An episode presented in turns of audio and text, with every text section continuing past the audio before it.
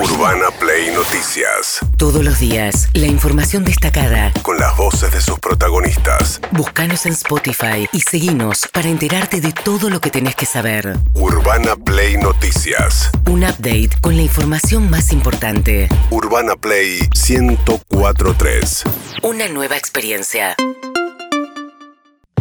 Muy bien, Sergio Massa, hablábamos hace unos minutos nosotros con eh, la secretaria de Energía, Flavia Arroyón, a partir del anuncio justamente que hacía ayer Sergio Massa de intervención del, eh, de mandar en realidad un interventor en Edesur. Jorge Ferrares y el intendente de Avellaneda va a ser el interventor en la compañía de origen italiano. En realidad son los que explotan la, la concesión. Hemos instruido al ENRE para que proceda a la intervención por 180 días de la empresa de Sur a los efectos de la fiscalización del cumplimiento de las obras y sobre todas las cosas del cumplimiento de la mejora en el servicio que debe tener la empresa. Entendemos que situaciones como la que nos tocó vivir y la que les tocó vivir a miles de argentinos a lo largo de los últimos 15 días no se pueden tolerar más. Bien, eso decía Sergio Massa, mientras que eh, sufre realmente la falta de dólares. Eh, básicamente, ayer lo que estuvo trabajando también es tratando de ver qué hacer con las reservas. Si bien el central en teoría es independiente y PESE maneja las cosas por sí solo, no es cierto. Esa es la principal preocupación, porque ahí está la solidez. O sea, vos no te puedes quedar sin reservas porque eso hace que no tengas resto para intervenir, para comprar importaciones, para mantener incluso la maquinaria, la producción funcionando y hay realmente muy poco resto de reservas en el Banco Central. Ayer anunciaron que van a utilizar, hacer efectivo una parte del swap, del intercambio de monedas con China y eh, buscó en la negociación con el Fondo Monetario hacer que sean realmente a la par los desembolsos del fondo con los pagos, porque no pueden ni aguantar 10 días sin. Tenía que hacer un pago de unos 3 mil millones de dólares, dos pagos en realidad, y eso era, pasaban 10 días entre que Argentina pagaba y el fondo le devolvía la plata para, de ese pago. Bueno, tratando de que eso no pase, fíjate, porque no pueden registrar en las reservas del, del No, quedás en, central. quedás en negativo. Quedas en negativo de la nunca dicen bien, ¿no? Porque hay reservas brutas, netas, Hay no toda- líquidas, hay de todo. no todas sí. las reservas que tiene el central las puede utilizar, algunas son garantías de los depósitos en dólares que hay, eso no se toca, en eso no hay ninguna discusión, pero bueno, eh, está en una situación muy difícil Sergio Massa, los argentinos en realidad, entre la inflación y la falta de reservas. Mientras tanto, se discute el tema del salario mínimo vital y móvil. Hoy se empiezan a mover las paritarias justamente para salir de la expectativa inicial, que era 60% anual de inflación. Esa pauta ya voló por los aires, entonces están todos rediscutiendo cosas. La bancaria logró algo bastante extraño, Sergio Palazzo, que es un bono para que se le compense a los trabajadores bancarios que pagan ganancias. Sí. O sea, el impuesto a ganancias personal lo paga uno. Bueno, eh, lo que pasa es que si te suben el sueldo y te descuentan por ganancias, vos no lo sentís en el bolsillo, esa suba. Entonces hicieron una especie de acuerdo rarísimo de un bono muy extraño que lo que hace es compensar ganancias a los trabajadores bancarios que tengan que pagarlo. Así lo anunciaba Sergio Palazzo, el titular de la bancaria. Fue trabajoso, nosotros lo habíamos planteado desde el mes de diciembre que empezamos a conversar que había que dar una respuesta por el tema de ganancias, tiene un impacto fuerte en nuestra actividad, casi el 80% de los trabajadores de nuestra actividad lo paga. Bueno, se logró esta compensación y además un acuerdo salarial que deja el salario inicial en 297.744 en marzo y ya en mayo en 300, casi 18.000 pesos.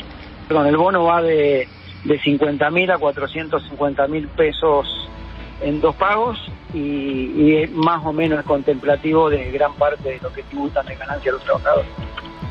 Es la verdad que la paritaria de bancarios, eh, en un ratito vamos a hablar de paritarias, ¿eh? 300 mil el salario de base y a los salarios más altos les cubre el 100% con este bono extrañísimo de lo que les descuentan por ganancias. Lo que también muestra cómo ganan los bancos, ¿no? Porque si no, si un negocio no tiene ganancias, es, casi imposible que puedas tener esa, esa paritaria. Claro. Sí, las paritarias más altas suelen ser aceiteros, bancos y petroleros, digamos. Lo Sí. que pasa es que el petrolero tiene, eh, tiene un laburo duro. Es de Eh, Es riesgo. de riesgo, es otro tipo de, de demanda, ¿no? El, trabajo que, a diferencia de un bancario.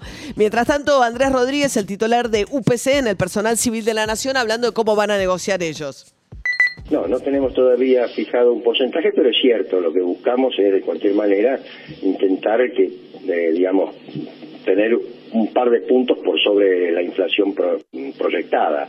Más bien que estamos viendo que indudablemente, lamentablemente, ese, ese índice inflacionario no está bajando y lógicamente estamos eh, actuando casi todas las actividades y por lo tanto mañana en el Consejo de Salario en acuerdos cortos que permitan ir viendo cómo evoluciona esta situación para que no perder ingresos indudablemente. Acuerdos cortos, ¿eh? lo más corto posible. Pensaban, ese es justamente el problema, además, porque ahí se empieza, no, no es que es solo el problema de la paritaria, pero cuando se empieza a indexar la economía de manera muy veloz, es muy difícil frenar la dinámica de la inflación. Por eso lo que querían es decir, dame un semestre, era la pedido original de masa, al 30%, con una pauta del 60%, y nos sentamos a mitad de año. Voló por los aires esa expectativa con la inflación tan caliente enero y febrero, y dicen, no, nos sentamos ahora, a mitad de año no, porque perdés muchísimo de acá a mitad de año si esperás. Bueno, mientras tanto, Axel Kisilov firmó un poco la pipa de la paz con, Maxi- eh, con este Máximo Kirchner. Máximo Kirchner, eh, de esta manera. Nos acompaña el compañero, el amigo Maxi, presidente del PJ provincial, pero también diputado por la provincia de Buenos Aires. Maxi, lo que vos hiciste en, en la Cámara, lo que hiciste en el Congreso Nacional, fue tomar decisiones, impulsar medidas, a veces en soledad, aguantar los trapos. Y todo lo que hiciste favoreció a la provincia de Buenos Aires. Así que muchas gracias, no en mi nombre, sino de los y las. Hay que decirlo porque si no parece que todos los políticos son iguales, que todos los legisladores son iguales, que todas las etapas son iguales. Pero acá nos acompaña Maxi, que no solo no ha votado ninguna ley contra el pueblo, sino que ha llevado iniciativas fundamentales para nuestra provincia. Gracias de nuevo. Bien, aguantó los trapos, le dijo eh, alguien que renunció a su jefe a ser co- eh, conductor del bloque oficialista en la Cámara de Diputados. Acá pareciera felicitarlo además por haberse opuesto al acuerdo con el Fondo Monetario Claro. Internacional, cosa que nunca había dicho en público Kisilov. Es la primera vez que banca la postura de la Cámpora de votar en contra del acuerdo con el Fondo Monetario. Bueno, y después que eh, Kirchner, Máximo Kirchner, lo hubiese retado en público a Kisilov, acá parecen decir, bueno, está todo bien. Ayer nosotros hablábamos con Carlos Bianco, el eh, jefe asesor de Kisilov, que estaba un poco en esa modalidad respecto de no abrir el frente con Máximo Kirchner, ¿no? Mientras tanto, con Aníbal Fernández sí está todo mal entre Aníbal Fernández y Sergio Berni, el ministro de Seguridad de la Nación, contra el de la provincia de Buenos Aires. Escuchen. ni doy explicaciones ni contesto ninguna carta. Todo esto se sabía. ¿Por qué? Porque me lo pidió un, un profesional y el más uno de los más altos de la provincia de Buenos Aires y venimos a trabajando con él. Sí, No, no, no. No, no, el señor es muy importante para hablar con nosotros. No habla con terrenales, habla con, con semidioses como, como, como en la mitología griega. Este, nosotros hablamos con los serios y en este caso hablamos con un serio toda la tarea, todo el esfuerzo, toda la planificación, los secretarios de seguridad de cada uno de los de esos este, distritos. Bien, no, dice Bernie, esto es por el envío de gendarmes, que son federales, fuerzas federales, a la provincia de Buenos Aires. Le piden que mande gendarmes, pero no se comunican Bernie y Aníbal Fernández para ver dónde van esos gendarmes y cómo coordinan con la fuerza de la provincia de Buenos Aires. Mientras tanto, Alberto Fernández, por un lado, bueno, pandemia, guerra, sequía, escúchenlo. La pandemia, la guerra, la sequía, los que hablan, nos desalientan. Pero lo que yo les pido es que no pierdan el aliento y que perciban y que miren y que vean.